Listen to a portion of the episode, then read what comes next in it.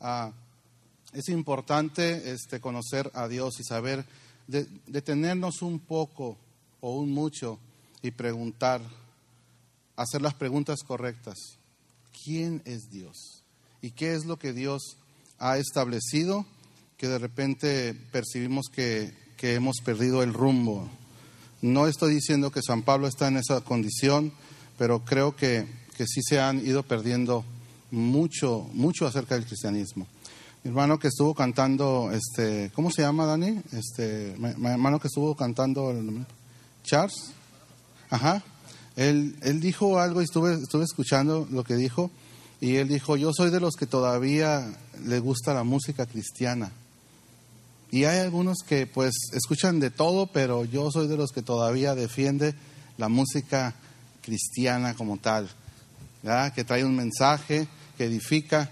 Y hoy en día para el joven ya se le está haciendo algo, algo no muy atractivo. ¿Han percibido eso? El, el, servir en un ministerio ya no le es muy atractivo al joven. Y la responsabilidad no cae 100% en el joven, sino cae en los que somos padres, en los que estamos como líderes en un ministerio y estamos ah, fallando en el pasar bien la estafeta a esta generación. Por eso es importante detenernos a preguntar quién es Dios y cómo es Dios. ¿Sí? No pretender creer que ya lo sabemos y que, y que ya no la sabemos de todas, todas. Venir a la iglesia y servir es bueno. Venir a la comunidad como comunidad y servir es bueno. Pero creo que hay muchas cosas más que Dios nos ha mandado a hacer. Primero ser y luego hacer. Y, este, y creo que ahí nos hemos perdido un poco o un mucho. Quiero tocar el tema de hoy, el tema de hoy se llama la soberanía de Dios. La semana pasada se tocó el tema de la supremacía de Dios y créeme, si puedes ah, de alguna manera conseguir los temas, este, ah, creo que te puede acercar a, la, a la oficina, pastor, y conseguir los temas, porque es el 10% que recibes de un mensaje que se da así. Lo demás se olvida. Entonces, por favor, nadie se distraiga así. ¿Ok? Entonces, ah, si no eres de los que hace apuntes, créeme que, que, y si estás preocupado o agobiado por algo que te sucedió en la semana o ya tienes tiempo con él, es muy fácil que lo que se esté dando domingo a domingo lo pierdas. ¿Cuántos, cuántos saben que es así? Es muy fácil extraviarse, son 45 minutos aproximadamente y es fácil perder el, el mensaje. Así es que anota, y si no tienes la costumbre de anotar, pide los mensajes y repasa entre tanto tengas tiempo. Soberanía de Dios. Isaías 46, 10. Vamos a empezar con las citas. Hay muchas citas bíblicas y quiero que ponga mucha atención. ¿Sí? Ah, déjeme orar. Padre, te doy gracias por este tiempo, mi Dios. Creemos que tú, mi Dios, nos estás llamando a detenernos un poco en el tiempo, Dios, y voltear hacia ti con todo nuestro ser, con todo lo que somos, Dios.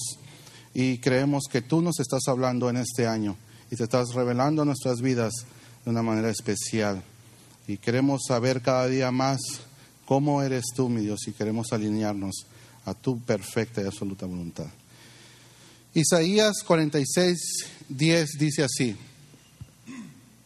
que anunció lo por venir desde el principio y desde la antigüedad lo que aún no era hecho, que digo perdón, ¿qué dijo? Mi consejo permanecerá y haré todo lo que qué? Todo lo que quiero. La soberanía de Dios puede definirse como el ejercicio de su supremacía. Escuche bien esto, la soberanía de Dios puede definirse como el ejercicio de su supremacía. Supremacía tiene que ver con la posición que tienes y soberanía tiene que ver con ejercer esa posición que tienes. Yo trabajo en la construcción y ah, ah, no soy arquitecto ni soy ingeniero, porque no me vayan a pedir trabajo, ¿ok? ni me vayan a pedir que yo les haga una memoria de cálculo ni nada de eso. Eso lo hacen ellos. Pero, ¿sabes? Ah, la persona que es el ingeniero en determinada obra o el arquitecto, el responsable, él es el arquitecto y nadie discute eso. Sí, Él está ahí, está puesto como el arquitecto, pero su sola presencia no quiere decir que se va a llevar a cabo la construcción, ¿verdad que sí? Ya es un hecho que Él es el arquitecto que va a llevar a cabo la, obra, pero tiene que ejercer y tiene que determinar cómo, cómo se van a hacer las cosas, ¿verdad que sí? Aquí tenemos a Luis, que es ingeniero, y él sabe de lo que estoy hablando, y usted también. En tu casa, tú eres el que manda, o es varón y hembra son los que están puestos como la autoridad en casa. ¿Sí? No más, no menos. Y ejercer, ya eres el papá, no va a venir otro papá ni va a venir otra mamá. Tú eres el que está puesto ahí y como tu familia corra, como tu familia se desenvuelva, depende de tú, de, que, de lo que tú ejerzas, como tú lo ejerzas, tu paternidad o tu maternidad. Entonces ya estás ahí, es, eres el arquitecto de la obra, eres el padre de familia de, tu casa, es un hecho eso, es una posición que ya tienes y tienes que ejercerla. Ejercer la soberanía de Dios tiene que ver con, con ejercer su supremacía. Él es el rey supremo, ¿verdad que sí? Él es el que está arriba, él es el, nadie está arriba de él. Dios es el altísimo, el Señor del cielo y de la tierra. Y es algo que nosotros decimos constantemente, es algo que cantamos y es importante que nos detengamos a pensar en esa realidad, en esa verdad. Él es el Señor del cielo, Él es el Señor de la tierra. Por lo tanto, escuche esto, es absolutamente independiente. Puesto que Él está arriba, a Él nadie le dice lo que tiene que hacer. Imagínense que usted escuchara, cuando usted escucha de una persona decir, yo hago lo que a mí me da la gana. Pero ¿y quién te aconseja? A mí nadie me aconseja, yo hago lo que a mí me parece y punto. ¿Qué sientes tú cuando alguien, escuchas a alguien decir eso? Dices, ay, ay, ay. ¿Sí? Como que no le queda decir eso a un ser humano, ¿verdad que no? Aunque sí seas el mero mero en tu casa o el mero mero en el trabajo, o el mero mero en tu empresa, pero no nos queda decir eso de nosotros. Pero cuando nos referimos a Dios, es totalmente correcto. ¿Sí? Es totalmente correcto. Por lo tanto, es absolutamente independiente. Que empiecen a caer estos 20 en ti. No está sujeto a nadie. Él actúa como a él le agrada. Daniel 4:35, ¿qué nos dice? Daniel 4:35. Vaya, vaya analizando las citas bíblicas a la luz de lo que vamos mencionando. Dice, todos los habitantes de la tierra, escuche esto, esto puede ser ofensivo para alguien cuando no entendemos la supremacía de Dios. Todos los habitantes de la tierra son considerados como qué? A ver una vez más, ¿como qué? Uh, qué duro. Si eso, si eso nos lo dice alguien, tú no eres nada, tú no eres nadie. Uy, uy, uy. Y Él hace según que su voluntad, ¿en dónde? En el ejército del cielo todo lo que tiene que ver con esa vida espiritual que tú y yo conocemos casi nada de eso. ¿Y en dónde más? En los habitantes de la tierra. ¿Y qué, y qué más? Ahí se detiene. Y no hay, no hay quien detenga su mano y le diga qué hacer. Esos adjetivos calificativos no aplican en un ser humano. Por eso nadie, el ser humano no está hecho para recibir gloria. Y cuando el hombre alcanza la fama en esta vida y alcanza el éxito mediante lo que usted se le pueda ocurrir, se le infla porque y caen por lo general, porque el hombre no está hecho para recibir gloria, solamente Dios. Anote eso ahí. ¿Ok? Entonces nadie le puede decir a él, ni nadie puede detener su mano, nadie es nadie. Nadie puede frustrar ni detener sus, propósitos ni sus consejos o su voluntad. Nadie puede. Cuando tú volteas a ver el mundo entero que está de cabeza, tú, tú dices, ¿dónde está Dios? Hablamos de la supremacía de Dios, hablamos de, de, lo poderoso que es Él y vemos que el mundo se cae a pedazos y decimos, ¿dónde está el poder de Dios? ¿Verdad que sí? Ay, mira, mira, mira. El mundo dice eso. El cristiano dice eso. Por eso el cristiano corre también el cristiano ha, ha ido en pos de lo que el mundo. Porque a veces duda, se duda de quién verdaderamente es Dios y de la soberanía de Dios. ¿Por qué? Porque a veces nos agobia el mundo, sus afanes, los sistemas, la corrupción, la trata de personas, la impunidad. Y cuando alguien ha tratado de meterse en esto, te dan cuenta que son sistemas que son humanamente imposibles de cambiar. Y volteamos a ver a Dios y decimos, ¿dónde está Dios? Y llegamos a pensar que esto se le ha salido de control a Dios. Pero fíjese lo que dice, nadie puede frustrar ni detener sus propósitos, ni sus consejos o su voluntad. Todos los habitantes de la tierra son considerados como nada, dice ahí.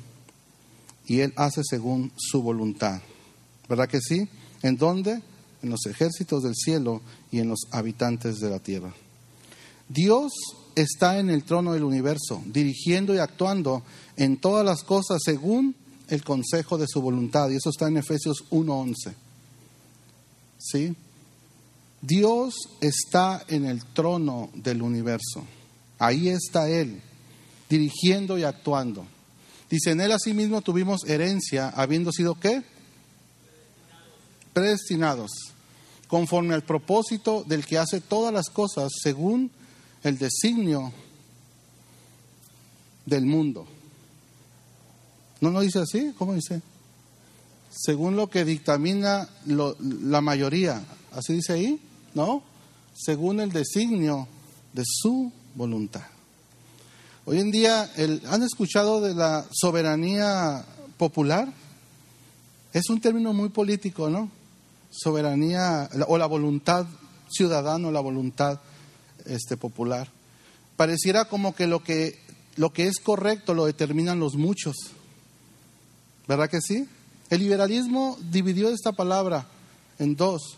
Y, y este, antes un soberano podía, decía una cosa a un rey y eso se hacía y punto y se acabó. Pero el liberalismo, las personas liberales dijeron, no, no, no, como que el rey se equivoca. Y como que no, no, de repente como que la riegan los reyes y los soberanos. Y sí, muchas injusticias. Y se le dio poder al pueblo de decidir. Y hasta el día de hoy es así. ¿Sí? Hoy nos burlamos de alguien que está en eminencia y Dios nos enseña que nosotros oremos por ellos los bendigamos y no los maldigamos. Y nosotros, en las redes sociales, ¿qué es lo que se dice de Enrique Peña Nieto? ¿Y cuántos de aquí que son cristianos? A ver, levanten la mano todos que son cristianos. Ya nos la levantaron todos. ya sé para dónde van. ¿Sí me entiende? Pareciera que lo que los muchos dicen es lo correcto. El homosexualismo es algo que nos han querido vender y Dios es muy claro en cuanto al tema. El consumo de algunos estupefacientes ya mejor se han legalizado. Está bien. ¿No? El alcohol, a pesar de todos los daños que hace, pues está bien. ¿Eres cristiano? Sí, está bien. todo el mundo lo hace. ¿Mm? Y cuando alguien se para firme en lo que Dios ha determinado, nos ven como raros. Como que, ¿qué les pasa a estos? ¿Verdad que sí? Están muy serios. Dios está en el trono del universo, escuche esto, dirigiendo y actuando en todas las cosas según el consejo de su voluntad. Por lo tanto, no hay atributo, atributo ah, más confortador para sus hijos que el de la soberanía de Dios. Es el atributo más confortador para ti y para mí, saber que Él está en su trono. Él está ahí. Aunque veas el mundo que se cae y tu vida inclusive que se cae, Él sigue siendo soberano. Él sigue estando en control. Y no hay atributo más confortador para nosotros los creyentes que el de la soberanía de Dios. Estar bajo sus alas, estar bajo su protección y no pretender creer que nosotros sabemos cómo nos vamos a conducir, cómo vamos a conducir nuestra vida, nuestra familia, la iglesia de Dios. No, Él está en su trono aún todavía.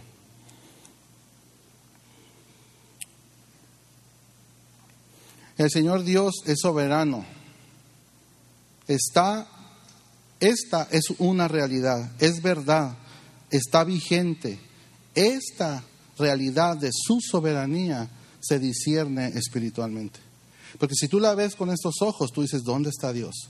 Pero e, espiritualmente puedes ver que Él es soberano.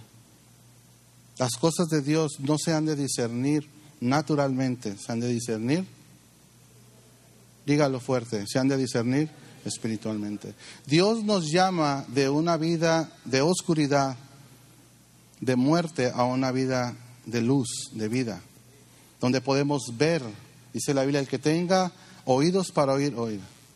Parece un disparate, pero es una realidad. Tenemos que aprender a escuchar con estos oídos espirituales y a ver con, con ojos espirituales. Y es entonces que podemos ver a la soberanía de Dios y darte cuenta que Él está en control de las cosas a pesar de todos los pesares. ¿Sí? Ahora, por otro lado, no hay doctrina más odiada por la persona. Y voy a mencionar esta palabra que para muchos es un poco ofensiva, pero es muy correcta. No hay doctrina más odiada por la persona mundana, ni verdad que haya sido más maltratada que la soberanía de Dios. ¿A qué nos referimos cuando decimos una persona mundana, una persona que se rige por lo que este mundo determina? ¿Sí? Por lo que las modas, por lo que este mundo dice que es correcto y que vive permanentemente de acuerdo a lo que el mundo dice o rige. ¿Sí? Y está bien, está tratando de estar a la vanguardia en lo que en lo en todo. ¿Sí? Eh, eh, eh, él vive de acuerdo a la moral de este mundo. Él vive de acuerdo a los códigos de ética de este mundo. Él vive de acuerdo, esta persona vive de acuerdo a la relatividad de este mundo. Todo es relativo. Mientras, mientras tú te sientas bien, lo puedes hacer. ¿Sí? Y hoy en, en, en, los programas del gobierno ah, promueven más la protección sexo seguro que la abstinencia, ¿verdad que sí? ¿Han escuchado eso? Explora tu cuerpo. Cinco pasos para ligue. Los libros que ahora, ¿no? Para el joven de 13, 14, 15 años. Cinco pasos para el ligue. ¿Y cómo debes de vestirte para... Y son los libros de cabecera, ¿no? Los que, los que están enseñando a nuestros. Y pareciera que eso es lo que determina lo que es, pero no. No. Esa es una persona mundana en, en ese sentido estricto. Es una persona que se acomoda y se amolda a lo que este mundo dice. Una persona que busca a Jesucristo y busca en Él la respuesta para su vida, para su familia, para, para su negocio, para este mundo, y lo proclama, es una persona cristiana. ¿Cuántos cristianos hay aquí? No estoy hablando de religiosos, estoy hablando de personas que han decidido vivir esta vida de acuerdo a lo que Jesucristo ya hizo por nosotros. Esa es una persona cristiana. Es triste ver cuando una persona oscila en, las dos mentalidades. Eso es triste. Yo no, yo no decido, yo no soy quien para señalar a nadie, pero es triste eso. Es triste ver ya personas que se digan profesar una fe en Dios, en Jesucristo, y también adopten eh, ideas del mundo que por demás son inmorales, que por demás son, son nefastas, y que, y que vivan con ese sincretismo, con esa mezcla ahí de un cristianismo medio, medio raro. ¿Han visto ustedes eso? ¡Qué seriedad!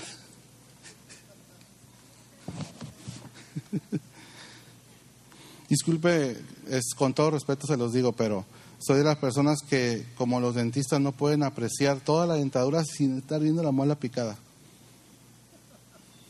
No, no lo hago por, por molestar a nadie. Eh, realmente eh, es importante esto. En mi familia, ah, yo tengo tres hijos y créame, y mi esposa hermosa, y yo constantemente me detengo a pensar qué cosas tenemos que cambiar en mi familia, en, mi vida personal, en mi conducta, en, en, este, qué cosas tienen que cambiar en el contexto de mi familia. y, y, lo platico con mi esposa y hacemos ajustes y la regamos, sí la regamos. Pero siempre estamos en el asunto de identificar. Y, y como congregación me gusta ver, ver realmente en dónde, en dónde nos estamos deteniendo. Y aprecio mucho que, que, y lo menciono seguido, que seamos una iglesia y tengamos pastores que no son uh, idiáticos y no son cerrados en la manera de pensar doctrinalmente, sino que se abren verdaderamente a lo que a lo que es correcto, a lo que es de Dios, y este, pero sí tratan de conservar siempre la doctrina lo más sana, lo más pura que se pueda. ¿Verdad que sí? Así es que, en ese sentido es que hago observaciones. Sí, no hay doctrina más odiada por, las, por la gente de este mundo que vive permanentemente dictaminado por lo que el mundo dice. Ah, que odia, odia la soberanía de Dios. La soberanía de Dios ha sido muy mal tratada. Muy mal tratada. No es como que a Dios, ay, cómo han maltratado a Dios. No, ha sido tratada de una manera incorrecta. ¿Ok? Pero ah, los perjudicados somos los seres humanos, no Dios. ¿Verdad? Cuando un hijo no obedece a lo que tú estás diciéndole por su bien y le dices una y otra y otra vez y él sigue empeñado en eso, ¿qué puedes hacer? Orar por él, mantenerte al margen y esperar que Dios trate con su vida. Uh, hay de los papás y las mamás que quieren hacer la obra de Dios. ¿Ok? No, solamente hay que mantenernos al margen de eso. Fíjese bien, el ser humano acepta que Dios esté en todas partes, menos en su trono. Muchos, cuando Él se sienta en su trono, rechinan los dientes. Aceptan que Dios ah, traiga una sanidad, aceptan que Dios es omnipotente, omnisciente, omnipresente, lo aceptan, aceptan que Él es el creador, aceptan el creacionismo, por, ¿me entiende? Pero cuando Él se sienta en su trono a decir cómo deben de ser las cosas, ahí, ay, ay, ay. ¿Verdad que sí? El ser humano tiene ah, ah, grandes problemas con, con recibir, con entender y recibir la soberanía de Dios. Dios es soberano para los que están durmiendo.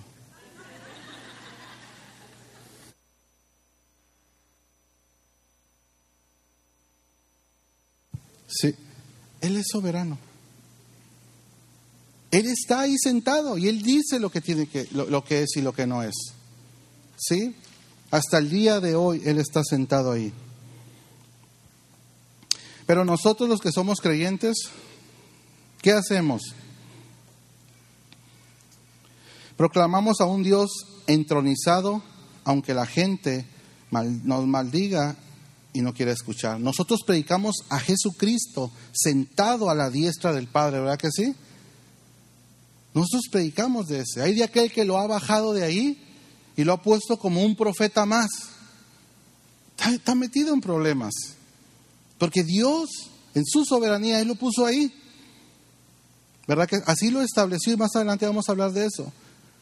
Pero Él está ahí y nosotros a ese Jesucristo predicamos y al mundo le anunciamos que Él es la respuesta para cualquier situación. ¿Verdad que sí?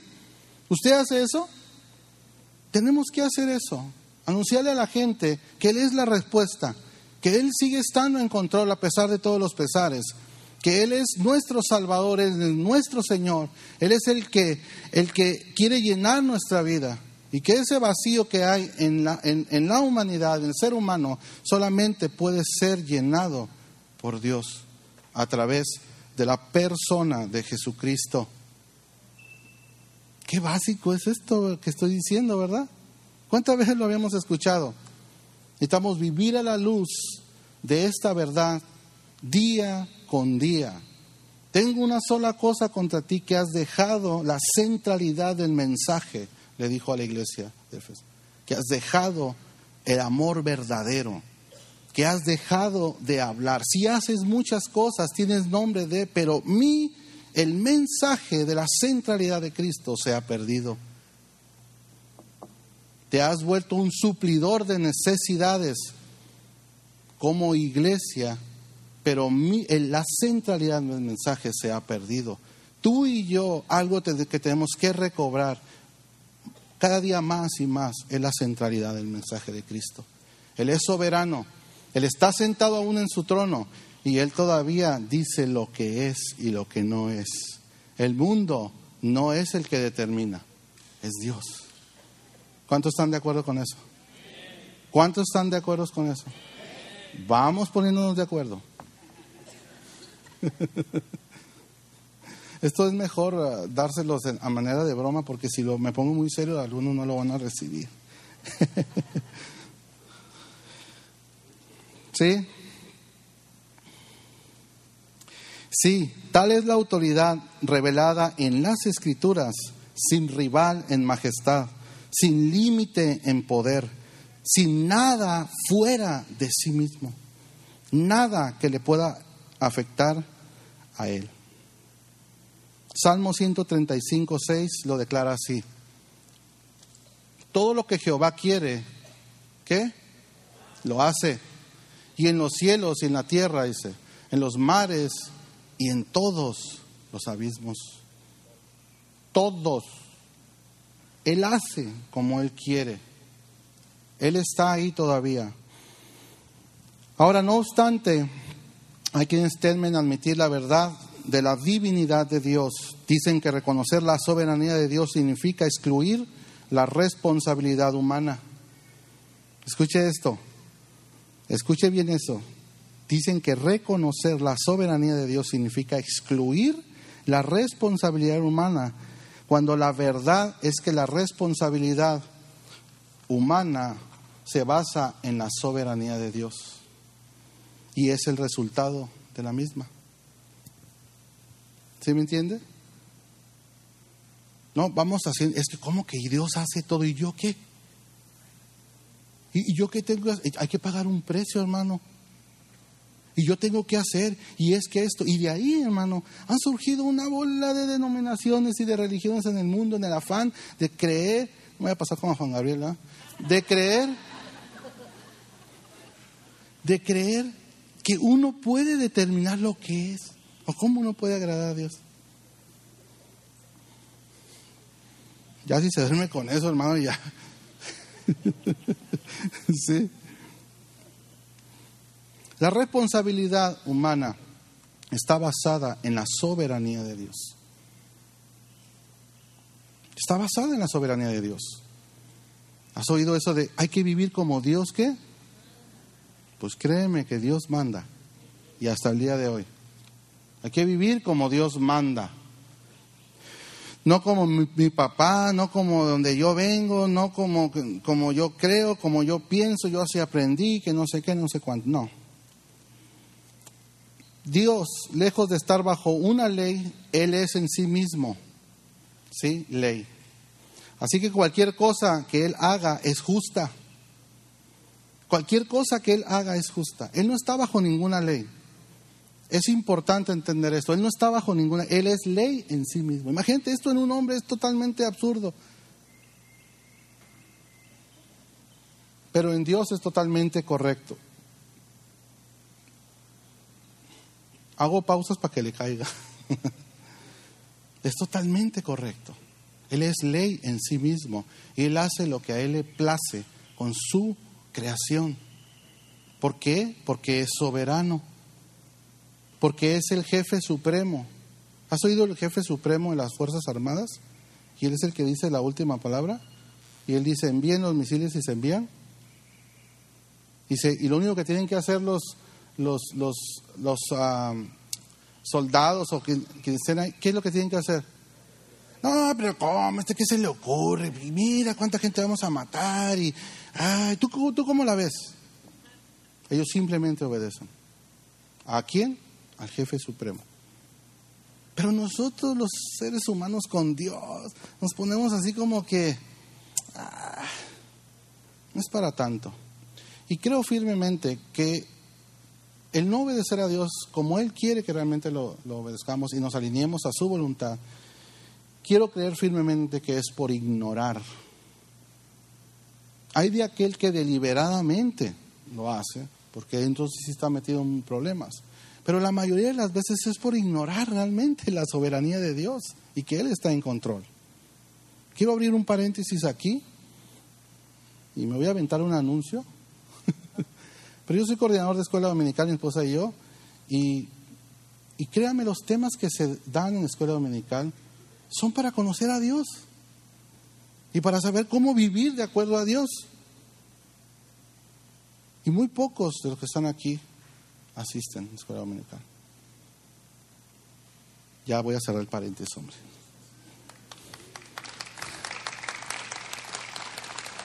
Bueno, déjale abrir otro poquito. Se, Se quedó abierto, ¿no? Bueno, les recomiendo que asistan, por favor. Valoren lo que hacen los maestros, los pastores, créeme. Preparan material como no tienen una idea, hay para todo. Entonces no tenemos excusa. Hay iglesias en las que la doctrina es muy elemental, es muy ah, simple y sencilla y ellos buscan algo diferente. Y aquí en San Pablo se da, se busca suplir las necesidades que hay matrimoniales para jóvenes, de doctrina eh, como instituto bíblico, doctrina un poco para básicos. Hay, hay, hay, hay, pues aquí el mensaje que se da aquí. En fin, no tenemos excusa, ¿ok? De conocer a Dios. Ah, fue Dios quien en el, ejercicio de su soberanía, escuche bien esto, puso a Satanás y a sus ángeles, a Adán y a Israel, en su respectiva posición de responsabilidad. Fue Él quien lo hizo. Cuando esto se, esto se, volvió un problema, no fue como que se le salió de control y dijo, yo, ¿qué, ¿qué voy a hacer? Él puso en, en orden todo. Lo que tú ya y yo conocemos que le sucedió a Satanás por haberse revelado y los ángeles, él lo puso en control y él determinó qué era lo que se iba a hacer con ellos y qué no. Y él decidió que para ellos no había salvación. Él así lo decidió. ¿Desde dónde lo decidió? Desde su soberanía, desde su trono, desde, desde el ejercicio de su autoridad. Porque cuando hablamos de soberanía de Dios, estamos hablando automáticamente de autoridad y de voluntad. Y Él, en el ejercicio de su soberanía, usando su autoridad y ejerciendo su voluntad, él dijo, para ustedes no hay salvación. ¿Eh? ¿Yo qué puedo hacer? Si solo soy un niño. y para Adán, cuando él la regó, él dijo que sí. ¿Quién soy yo para discutir que para unos sí, para otros no? Él en su soberanía así lo determinó. ¡Wow! ¡Qué extraordinario, ¿no? Es que impresionante es esto. Dios así lo estableció. Ahora vamos a probar aún más que la responsabilidad del ser humano se basa en la soberanía de Dios. Escuche esto. No quiero abarcar mucho, pero escuche esto. ¿Qué derecho tenía Adán de comer de los árboles del jardín del Edén? Ninguno. Solo el hecho de que Dios lo permitió. ¿Qué derecho tenía Israel a matar tantos corderos para el sacrificio? Ninguno, solamente porque Dios así lo estableció. Mientras yo leo esto, usted póngase a pensar en la soberanía de Dios. ¿Qué derecho tenía Israel a matar tantos corderos? Dice así, ninguno. ¿Qué derecho tenía el pueblo de Israel de matar a todos los cananeos? ¿Se acuerda usted en el Antiguo Testamento? aún a los de pecho tu, tu, tu mente y mi mente no puede entender eso, porque nosotros somos seres finitos y Dios es un ser infinito. No tenemos la capacidad de entender a un Dios. No, no, no, fuimos creados así, solamente para obedecer. ¿Qué derecho tenía Israel de matar a todos los cananeos? Ninguno. Dios así lo ordenó. Escuche esto, ¿qué derecho tenía el marido a esperar su misión por parte de su esposa? Ninguno. ¿Qué derecho tenemos nosotros de recibir su misión de parte de la esposa? Ninguno. Dios así lo ordenó. Hay mujeres no me ven así. Así no. Ninguno. ¿Qué derecho tenía el marido, escuche esto, a esperar sumisión por parte de su esposa? Ninguno. Y el matrimonio, y en el matrimonio existe el sometimiento mutuo. ¿Por qué? Porque así precisamente lo estableció Dios. Para aquellos que no saben, en el matrimonio Dios estableció el sometimiento mutuo también. ¿Sabía usted eso? Por eso tiene que venir a las escuelas, a la escuela dominical. Para que usted pueda entender eso. De la misma manera que el amor se da a la mujer, dice, de una manera incondicional, dice también el respeto se da al hombre de una manera, y el mundo nos enseña que el respeto se, se gana. Y Dios dice que se otorga. Uy, allá les dejé una tarea. Yo no lo establecí, lo estableció Dios en su soberanía.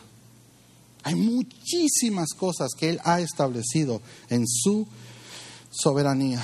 Bendita soberanía de Dios. Me pongo por debajo, abajo de esa soberanía. Podríamos citar muchos ejemplos para demostrar que la responsabilidad humana se basa en la soberanía de Dios. Podríamos citar muchos ejemplos. La tarea que te dejo en esta semana es que leas la Biblia desde la perspectiva de la soberanía de Dios y te des cuenta cuántas cosas ha establecido Dios en su soberanía. Es impresionante. Ahora el pecado de Adán ocasionó la muerte de su espíritu y su conexión con Dios. La el pecado de Adán provocó la muerte de su espíritu, de Adán, y la conexión con Dios. ¿Verdad que sí? Eso es lo que provocó. Y Él estableció la forma en que podíamos tener vida en Él. Él lo estableció. Y en esto es en lo que quiero enfocar. Efesios 2, del 1 al 3, ¿qué dice?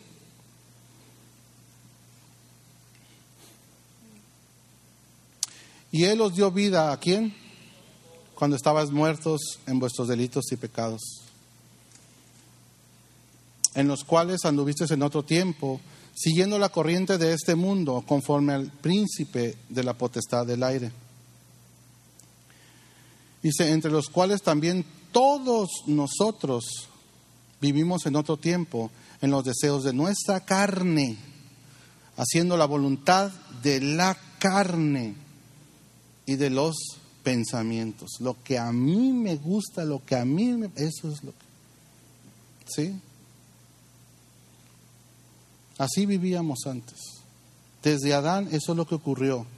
Y tú crees que, que, por tus pecados murió el Señor. Sí murió por ellos, pero el pecado que hizo entrar en vigor, toda la maldición no fue el tuyo, fue el de Adán.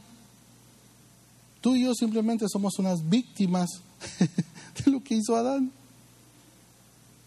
Pero Él, en su soberanía, estableció la forma en la que volveríamos a tener esa relación con Dios. ¿Quiénes somos nosotros para buscar otras vías si Él ya estableció la manera en que habemos de ser salvos? ¿Por qué hemos de buscar otras maneras de cómo agradarle a Él? Dios estableció que la única manera de agradar a, la humanidad a Dios es a través de la persona de Jesucristo y solamente a Él. Y Él dice que le dio a Él el poder y no hay otro nombre bajo el cielo dado a los hombres en quien podamos ser. Entonces, ¿por qué hemos de buscar otras vías? Aquel que se aferra a querer buscar otras maneras de cómo agradar a Dios y cómo estar un día delante de su presencia, y busca otras vías no es otra cosa que, que la expresión de una rebeldía, una rebelión a su soberanía. Es otra cosa.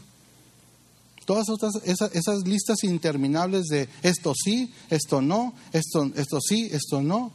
No te vistas así, no hables así, no digas esto, no digas lo otro, y que esto y que lo otro. Y si haces esto, ya perdiste tu salvación. Todas esas cosas simple y sencillamente son la expresión de la rebelión del hombre a lo que él ya estableció. Salvos por fe, por creer simple y sencillamente. ¿Por qué? ¿Cómo, crees? Sí, a él le plació así. Punto. Fin de la, de la conversación. Tú nada más vienes, dicen Romanos, a todo aquel que cree con su corazón, confiesa con su boca que Jesucristo, el que puso, es el Señor. ¿Será qué? Porque con el corazón se cree para justicia, más con la boca se confiesa para salvación, que quiere decir liberación. Y punto. No, pero ¿y qué tengo que hacer? Nada. Tú no eres tú y yo no somos parte de la ecuación. ¿Cuesta trabajo entender eso? Sí. ¿Quién lo estableció? ¿Pastor Abel? Dani, ¿por qué estableciste esto?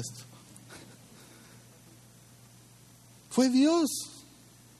La única forma de entrar en comunión con Dios y restaurar esa comunión es a través de creer en la obra perfecta, completa de Jesucristo. Hace unos años atrás estuvimos eh, insistiendo mucho en este tema ya gracias a Dios en San Pablo hemos podido avanzar.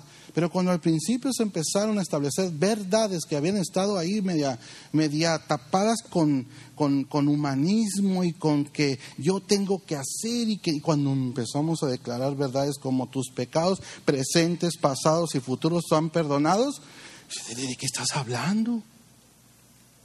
Porque nos revelamos a lo que Dios estableció y muchas otras cosas más que estuvimos hablando acerca de los beneficios del nuevo, de este nuevo pacto, donde el pacto antiguo fue quitado. Y cuando se empezaron a establecer, como lo dije anteriormente, algunos muy conservadores rechinaban los dientes. Y ya no están aquí. Están en otro lugar sirviéndole al Señor. Qué interesante esto, ¿no? Es interesante conocer a Dios, ¿verdad que sí? Tenía ganas de decir esto. Dios es bueno con nosotros, verdad, verdaderamente. Por favor, recíbalo. Él estableció las formas, las maneras. Él trazó el puente. Él dijo, el hombre lo, derribó a través de su desobediencia. Él lo trazó y él desde, desde que el hombre dijo, ¿sabes qué? Yo, yo, voy a, yo voy a salvar a la humanidad. Y cuando el hombre cayó, él inició una operación rescate. Punto, se acabó. Rápido, rapidito. Ahí lees en Génesis 3. Rápido. Le dice a la serpiente lo que le iba a hacer en la cruz. Punto, se acabó. Porque, porque nada puede frustrar sus planes. Nada puede frustrar lo que él dijo que habría de hacer. No es como que plan B, ay, ahora qué hago. Mira, Dios no se deprime. Dios no se estresa. Dios no se preocupa. Y a veces pensamos que Dios es como nosotros. Dios no. Nada frustra los planes de Dios. Estoy terminando. Él estableció entonces la forma. Primera de Pedro, ah, capítulo 1, versículo 18 al 23. Vamos a leer. Ah, dice así, sabiendo que fuisteis rescatados de vuestra qué? Vana manera, manera, ese estilo de vida vuestra vana manera de vivir, la cual recibisteis de vuestros padres, no con cosas corruptibles como oro o plata, ¿sí? sino con la sangre preciosa de Cristo, como de un cordero sin mancha y sin contaminación. ¿Qué más que eso? Él lo ha ido estableciendo de esa manera. Él en su soberanía, él dijo, de esta forma va a ser, sacó lápiz, pluma y dijo, ah, se la regó aquí, bueno, no hay problema. y empezó a establecer cómo. Y luego le habla a unos loquitos ahí que también decidieron creerle a él y, agarra a un tal Pablo que en mi muy, punto, muy particular punto de vista es uno de los hombres que más me impresionan porque fue un hombre usado por Dios de una manera extraordinaria. Él ni sabía que estaba estableciendo doctrina, pero él se agarraba a escribir y el Espíritu Santo a través de él escribiendo y estableciendo doctrina. Ya después, 325 años después, se establece el... Todo eso se establece como regla de doctrina en el mentado concilio de Nicea y ya ahora tenemos el Nuevo Testamento. Pero Pablo ya era historia y él estaba escribiendo y Dios lo estaba usando a él. Mientras estaba acá Dios determinando, él usaba a Pablo para escribir. Use su imaginación, lo soberano que es Dios. Y usa tu mano para escribir ahí está, lo que ha de ser. Y es lo que ahorita acabamos de leer. ¿Qué podemos hacer nosotros? Simple y sencillamente obedecer.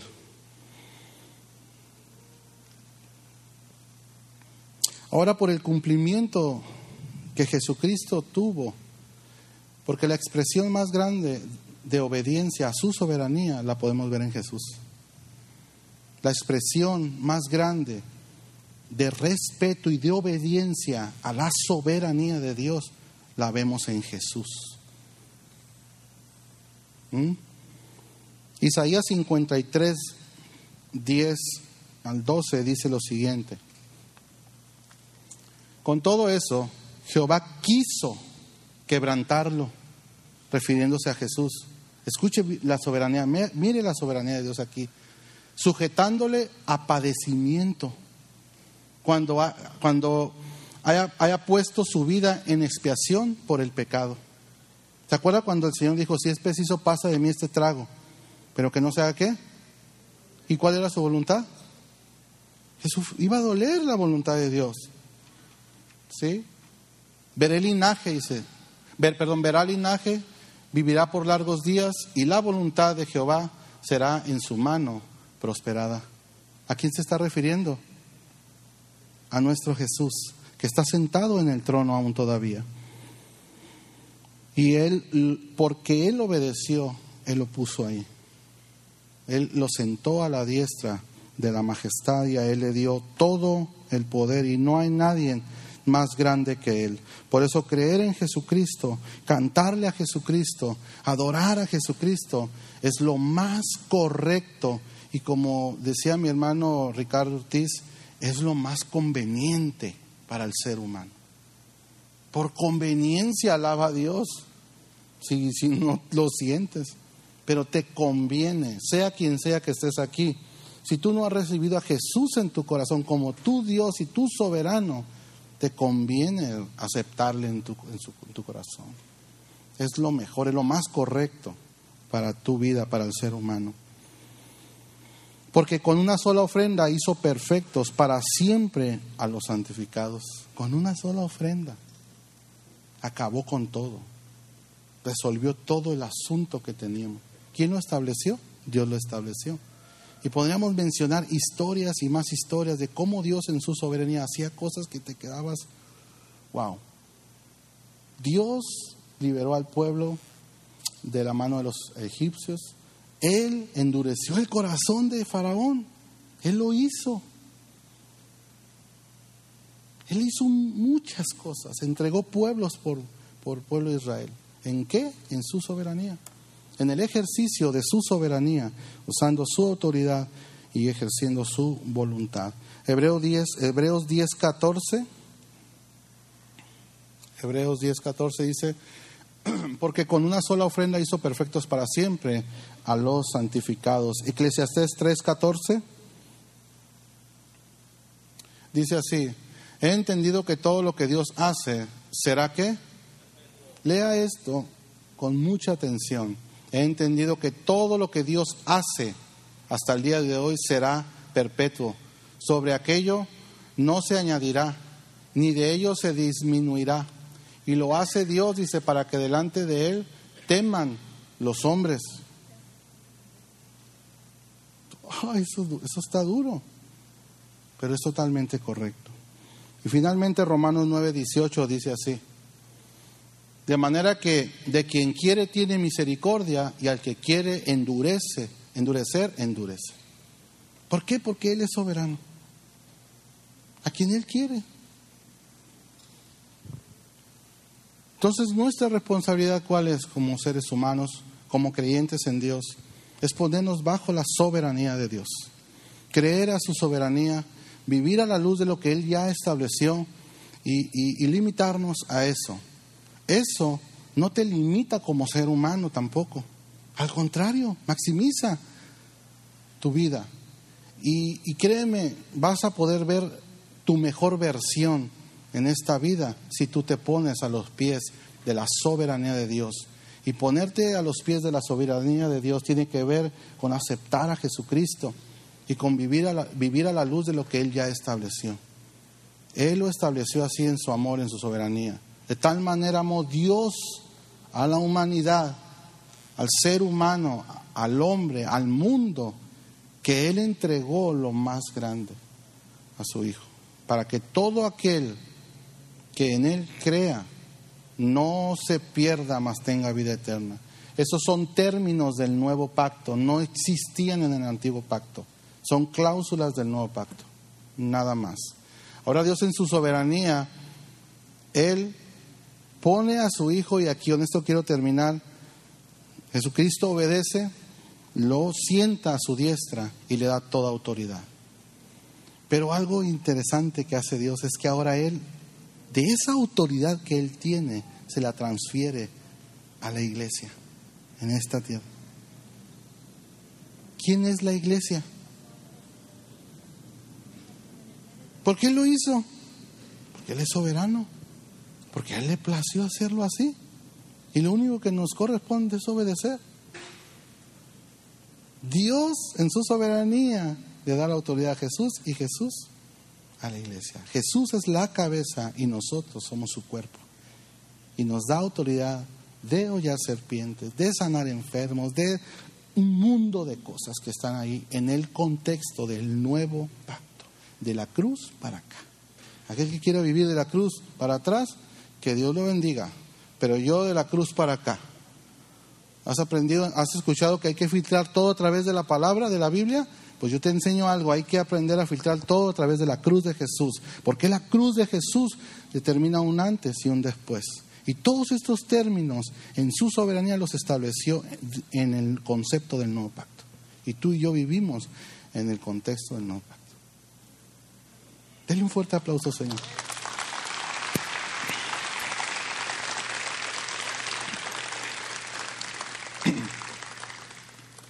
Cierre sus ojos ahí donde está. Quiero hacer una oración. Ah, cierre sus ojos y piense en Dios y en su soberanía. Dios, gracias te damos en esta hora por lo que estás haciendo, mi Dios, en nuestras vidas, en lo personal, como iglesia. Gracias, Dios. Estamos abiertos, Dios, a ti. Háblanos, guíanos, dirígenos. Que podamos ver un cambio, Dios, en nuestra vida, en nuestra conducta, en nuestro proceder como personas, como padres de familia, como tu iglesia en esta tierra. Que podamos ver un cambio, Señor, y que sea evidente la presencia de tu iglesia, Señor, porque tú nos has dado autoridad. Que sea evidente tu soberanía, Señor, a través de nosotros. Así es que voluntariamente nos ponemos bajo tu soberanía. Te damos toda gloria, honra, poder a ti, porque eres digno de alabanza, de adoración. Tú eres el que está ahí arriba sentado, eres el Altísimo. Eres el supremo Rey de reyes y Señor de señores. A ti entregamos toda nuestra existencia, toda nuestra vida. Dile, yo quiero, Señor, que tú gobiernes mi vida. Dile al Señor. Dile, Señor, gobierna mi vida. Me rindo a ti.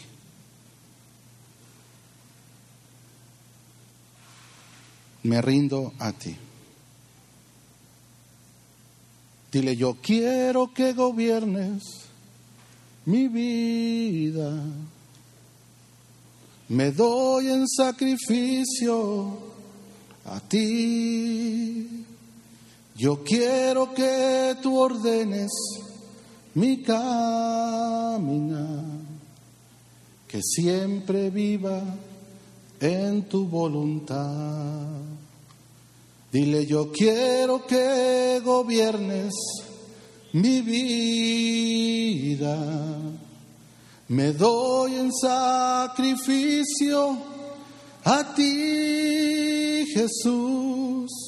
Yo quiero que tú ordenes mi caminar, que siempre viva yo en tu voluntad. Dile que siempre viva en tu voluntad. Dile un aplauso fuerte, fuerte, fuerte Señor.